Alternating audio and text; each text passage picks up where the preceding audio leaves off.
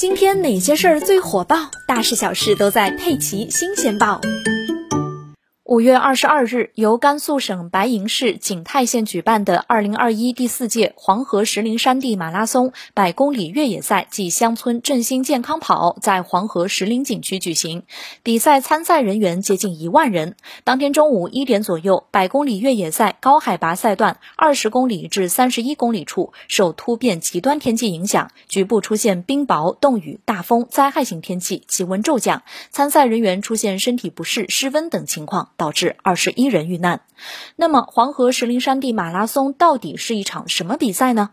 二零二一黄河石林越野赛于五月二十二日开赛，这是第四届了。主办单位是白银市人民政府。据赛事活动宣传报道，今年的比赛包括山地健康跑不限人数、二十一公里越野赛六百人、一百公里越野赛四百人三个组别。赛道兼具自然性、挑战性、趣味性，多为自然起伏的山地，山间土路或砂石路多，有爬坡、下坡障碍。从景区入口到山下龙湾村的。二十二道弯修在悬崖上，全长二点三公里，落差二百一十六米，多弯道山坡，复杂的路面情况以及上下坡的路段，都是对选手专业能力的考验，同时也是高水平选手创造成绩、拉开距离的契机。